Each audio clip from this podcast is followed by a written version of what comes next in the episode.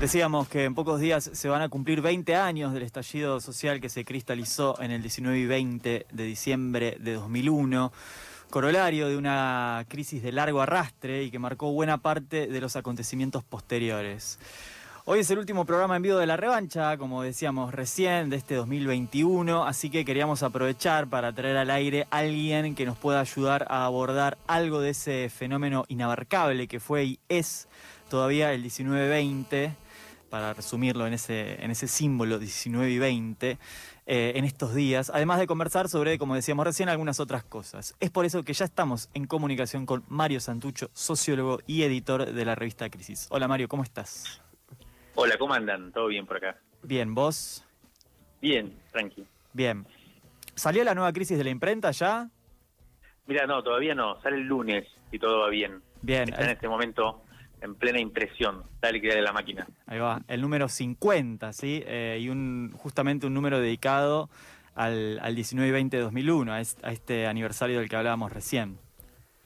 Sí, así es. Eh, es todo un número, por primera vez hacemos un, número eh, monotemático, si se quiere, aunque no, en realidad no, no, es tan monotemático porque habla de un montón de cosas también del presente, pero está eh, todas las notas están referidas de alguna forma y las imágenes también a pensar los 20 años del 2001, pero la consigna nuestra es menos hacer una historia, viste, vamos a hacer también unas jornadas ahí en la radio junto con el colectivo de la tribu.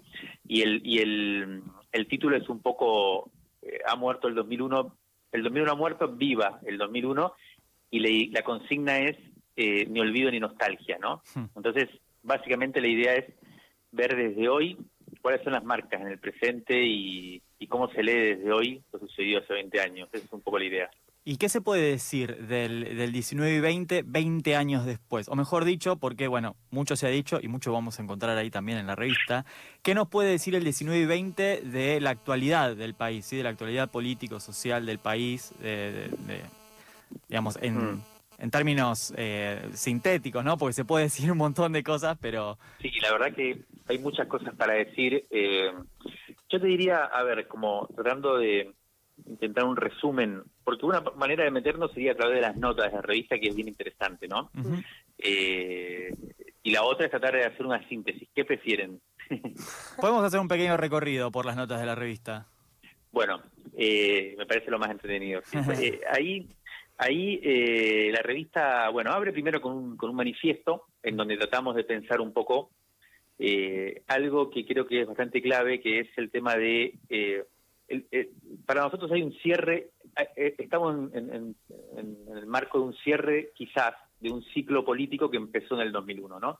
Lo que nosotros decimos es que en el siglo XXI en Argentina se armó un nuevo sistema político que era diferente al que habíamos heredado de eh, la transición a la democracia, como se llamó, el periodo que, empieza en el 83 con la vuelta a la democracia y termina para nosotros en el 2001 con la insurrección callejera que fue ese 19 y 20 de diciembre, ¿no? El, el viejo bipartidismo eh, y la vieja lógica política para nosotros había entrado en crisis muy claramente a partir del que se vayan todos, y empezó otro tipo de juego que uno podría llamarle polarización ¿no? y la grieta, ¿no? que que tiene dos grandes sujetos, uno el kirchnerismo, que surge como un intento de respuesta a las demandas del, 2001, creo yo que es una, entre comillas, salida democrática a la crisis grande que hubo, económica, social y política.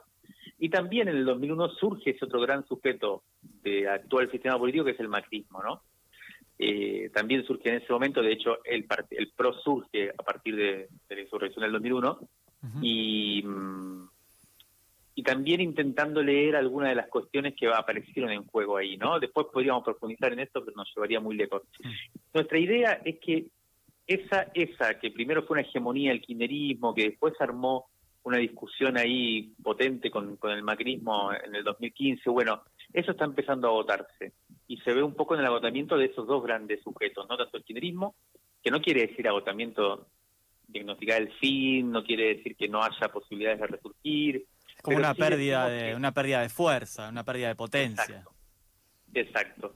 Y una pérdida de horizonte, sobre todo. Vos fíjate que tanto eh, el, el, peronismo, digamos, en el 2019, como ahora el macrismo, tienen menos una propuesta de futuro, una propuesta de cambio transformador, como fue si se quiere, el kirchnerismo entre durante la primera década del siglo y como fue el macrismo en el 2015, eh, y más bien lo que hacen es decir, bueno, somos el menos peor, ¿no? Algo parecido a lo que pasaba en los 90, si se quiere. Y, y también se verifica esto en el, en el hecho de que empieza a surgir una, una, una idea, una subjetividad, ciertas formas de, relacionarse con el Estado y con la política que empiezan a, a, en un, en un rechazo más profundo, ¿no? que ya no es solo un voto castigo al gobierno y acudir a la oposición, sino que además empieza a haber un, un voto más radical, no más de bronca, más de estamos medio en contra de todo el sistema político. Bastante entendible por el hartazgo de un sistema político que no da respuestas, ¿no? Como que la situación empeora, pasan los gobiernos y las situaciones empeoran, siendo que no es lo mismo uno y el otro, ¿no? Pero, pero sí sucede esto.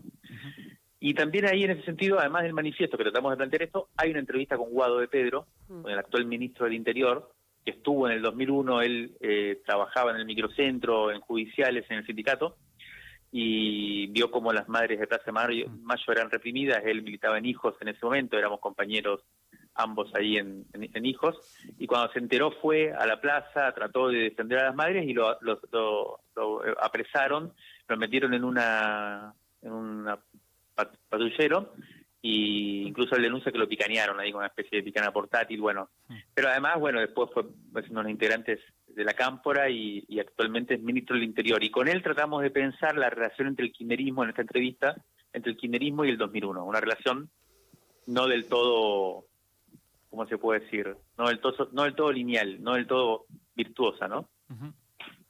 Ahí va. Eh, Mario, ¿cómo estás? Lucila aquí te saluda. Decías que de alguna manera eh, estamos como, como cumpliendo un ciclo, ¿no? Como esto que, que dice la convocatoria del 2001 ha muerto, eh, viva el 2001. Pero, ¿qué está pasando? Que algunos personajes que por ahí parecían eh, ya enterrados en nuestra historia política vuelven a aparecer. No pensamos en Burlich porque medio que siempre estuvo viendo dónde se acomodaba, pero por ejemplo, la elección de López Murphy, su asunción como diputado nacional, los discursos antiestado que circulan desde el liberalismo más duro, por ahí no hacer digo, no, no pensar, bueno, cuál es la época que viene, sino, bueno, a partir de esto, ¿cómo, cómo pensaríamos esto que viene? Bueno, eh, sí, este, este es un tema. Eh, a ver, ahí hay, cosas diferentes, ¿no? Una es. Eh, una es algo que sucedió que es que al, al, resurgir el sistema político, o sea, el kirchnerismo, que, que, que, surgió a partir de Néstor Kirchner allá en el 2003, me acuerdo que tiene una crítica muy fuerte en ese momento al peronismo, al PJ, ¿no? Al, al, al pejotismo, a Dualde, de hecho toda su hegemonía eh, se construye en, oposición a Dualde, ¿no? que era el que lo había nominado de alguna forma a, la candidatura presidencial en el 2003. Recordemos que él en el 2005 lo enfrenta a Dualde con la candidatura de Cristina en la provincia de Buenos Aires, ¿no? Entonces, toda la primera etapa del kirchnerismo es un intento de emanciparse de alguna forma de esa tutela dualdista, o sea, del peronismo más conservador. Eh, y de hecho pone en práctica una idea de transversalidad, ¿no? Como me acuerdo que, su idea era dialogar con gente de otros partidos en tanto se vivieran como transformadores, ¿no?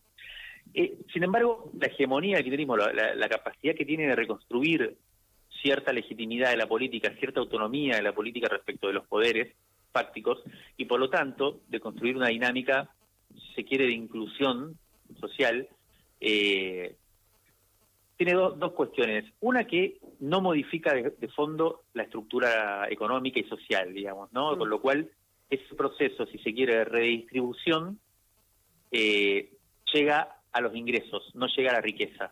Entonces hay un momento en el que se agota, ¿no? Y empiezan a haber problemas estructurales de la economía que detienen el proceso, si se quiere, de inclusión. Eso por un lado.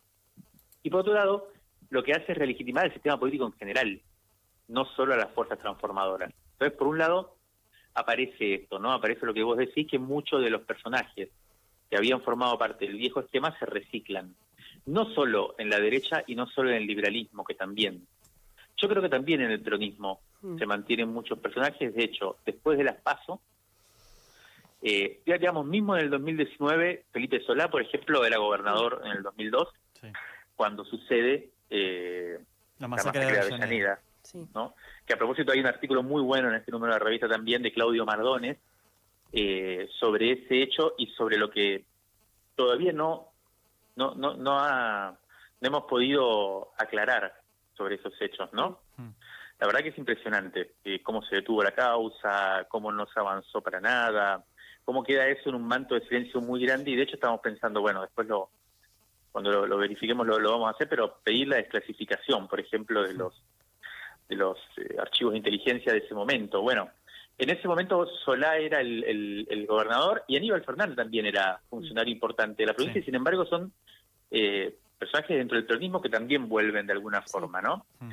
Eh, esto tiene habla de la capacidad de reciclamiento del, sistema político. Eh, bueno, me parece que es un es un tema. Y después yo creo que otro gran elemento para pensar y que es el, que más nos toca a nosotros, me parece, y, y el más difícil es qué pasa con esa fuerza tan, tan vital, ese sujeto decisivo del 2001, que fue la calle, que fueron las nuevas formas de, organización social y política, que fueron las nuevas formas de protesta también, y que en ese momento decidieron, el, yo creo que lo que sucedió en el 2001, para sintetizarlo, fue la derrota, una, una derrota del neoliberalismo en Argentina, ¿no?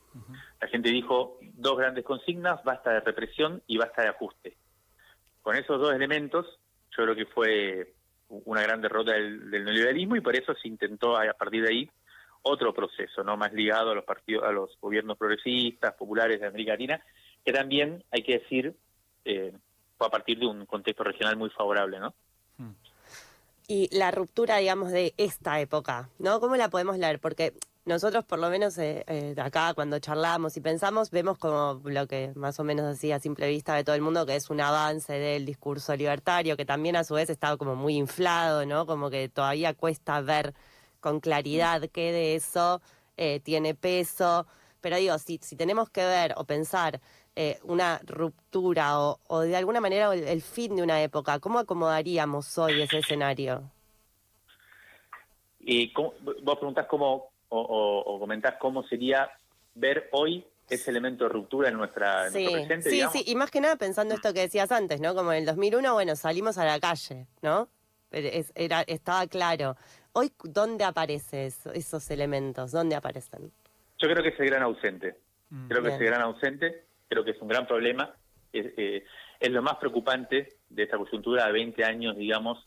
Eh, eh, la, la sensación es que no está esa fuerza eh, disruptiva que tenía la capacidad de, bueno, de, decir ya basta, ¿no? Eh, es, yo creo que ese es el gran problema y, además te digo más, me parece que lamentablemente esa, e, esa sensación de que las cosas no están bien, de que hay que cambiarlas bastante de raíz, que genera un descontento e incluso te diría una rabia, eh, en, un sector de la sociedad. que en realidad es lo que, lo que explica el surgimiento de esta fuerza de derecha que mencionabas, ¿no? de los libertarios, de la ultraderecha liberal.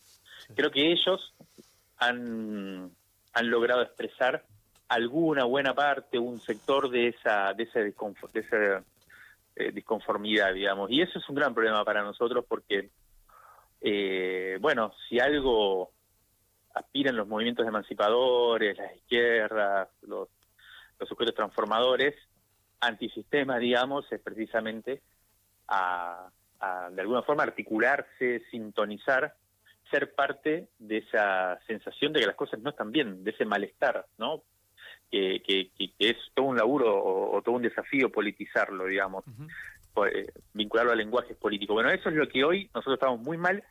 Por un lado, porque ha surgido esta derecha, que ha tenido la capacidad de, expresarlo, y por otro lado porque creo yo que buena parte de los movimientos más interesantes de los últimos años están siendo interpelados por eh, por los gobiernos progresistas, ¿no? Claro, Y una vez que esos gobiernos progresistas llegan al, poder y llegan al Estado, como sucede en Argentina desde el 2019, hay una especie de cálculo que funciona que es bueno, si protestamos, si tratamos de dar rienda suelta o de vehiculizar ese descontento, vamos a darle el pasto a la oposición, al neoliberalismo, porque vamos a debilitar a nuestro gobierno, digamos que sabemos que no es bueno, sabemos que no está haciendo las cosas bien, pero todo puede ser peor. Esa especie de cálculo a mí también me parece que nos, nos pone en un problema, nos, nos neutraliza.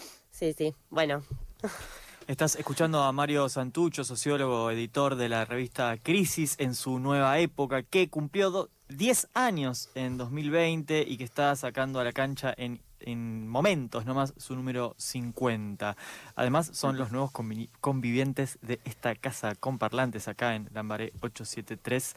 Em, Mario, en, nos tenemos que ir en cualquier momento, pero estamos abriendo como unas ventanas muy grandes para hablar prácticamente de la, realidad política, social, económica del país en los últimos 20 años. Nos vamos a ir un poquito más atrás incluso ahora, porque en el número anterior incluyen un, un largo perfil escrito por Ximena Tordini en torno a la figura de Victoria Villarruel, eh, flamante integrante de nuestro Congreso Nacional. Em, hablando también de estos fantasmas que vuelven, esta vez no del 2001, ¿sí? Esta, eh, sería no sé si no sé si lo incluís en ese mismo reacomodamiento, porque no estamos hablando de figuras políticas que están desde antes, sino desde eh, algunas ideas que vuelven a aparecer. ¿sí? Te pregunto un poco desde el análisis político como el que venís haciendo, pero también eh, eh, desde tu historia personal, a, qué responde este, esta suerte de revival de discursos y de figuras pro dictadura con mayores o menores matices que se oponen a la lucha de las organizaciones de derechos humanos. Eh, y si esto tiene alguna proyección en el tiempo que sea algo preocupante, ya es algo preocupante ciertamente, pero si tiene alguna proyección de crecimiento en el tiempo o si es un fenómeno más eh, marginal.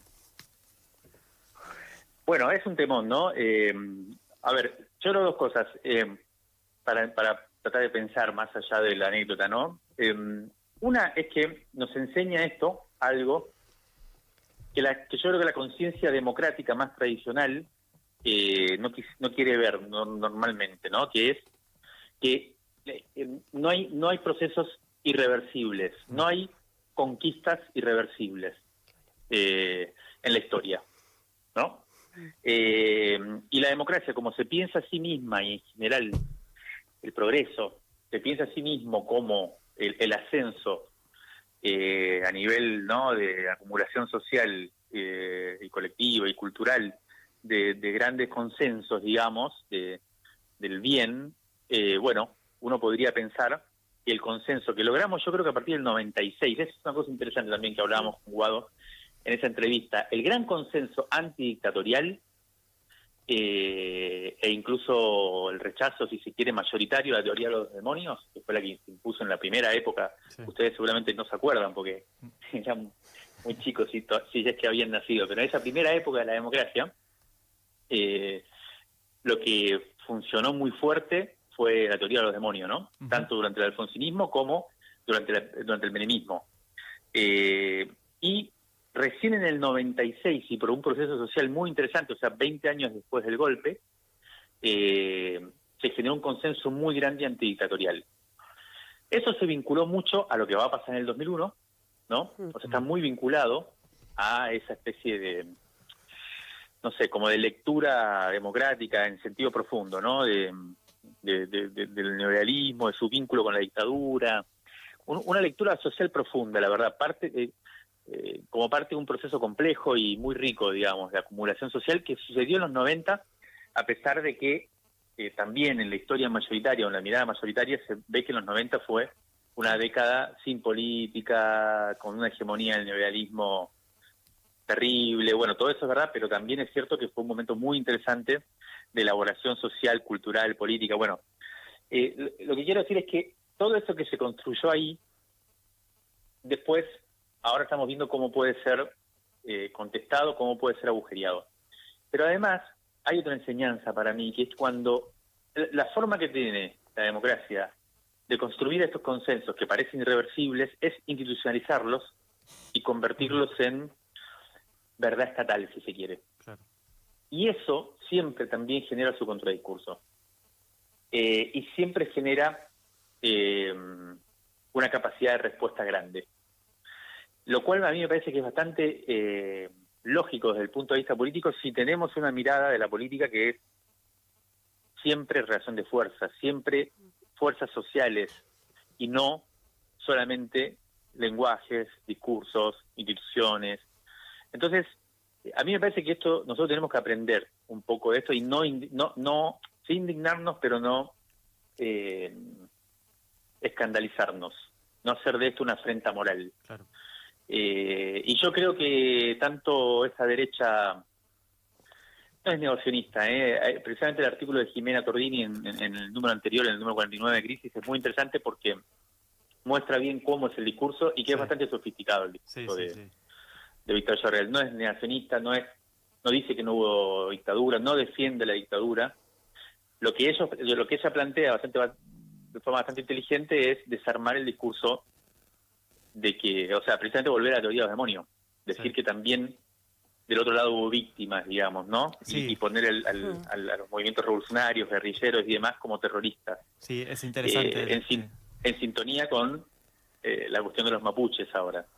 Sí. O sea, son son lecturas eh, que vamos a tener que ir más allá de la indignación o del escandalizamiento y de, la escandalización y, y, tratar de bueno de cuestionarlas y de confrontarlas.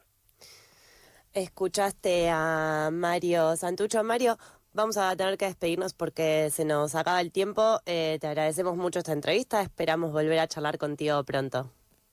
Bueno, muchas gracias a ustedes y si me permiten, estaría bueno invitar para el...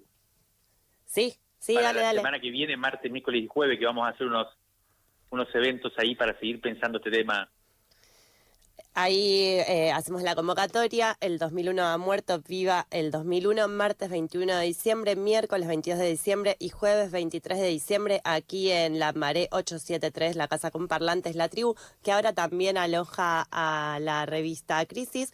El martes 21 estará la presentación del libro Nada que esperar, historia de una amistad política de Sebastián Skolnik. Van a estar en una conversación con Verónica Gago, Javier Trimboli y Silvina Cervedio.